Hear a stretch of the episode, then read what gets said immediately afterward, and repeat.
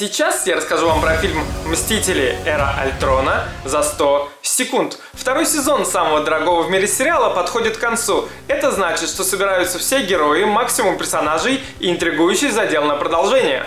Действующих лиц все больше, новые мутанты, камео леваков из предыдущих лент, ученые-мстители создают нового персонажа, новый персонаж создает нового персонажа, который то ли андроид, то ли видение.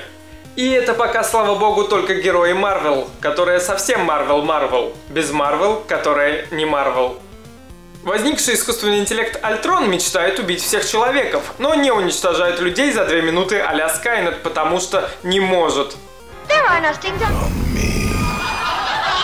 Вместо этого он рассуждает о Боге, поддается эмоциям, создает улучшенную неудачную копию себя, которая настолько плоха, что хороша. Все это выливается в суперзрелищные стычки с командой супергероев. Спору нет, супер круто. А драма не залаживается, когда вот-вот начнут погибать гражданские и наступит трагизм из трейлера, всех до последней собаки спасают. Это хорошо, когда люди не умирают, но здесь как-то обидно. И если выпиливают, то новых персонажей, потому что старых все любят. И это тоже криво. Херодрама. Сюжетных линий хватит на несколько картин. Невозможная любовь, тайная жизнь старого знакомого, искусственный интеллект и при этом море, экшна и отличных шуток, которые гораздо лучше моих и твоей мамочки.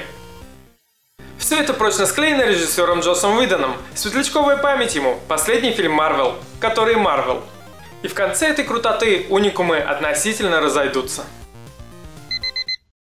Чтобы дать дорогу новым героям, Нет, на самом деле нет.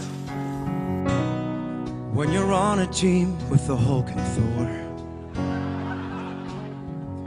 And we're all up there on the movie screen.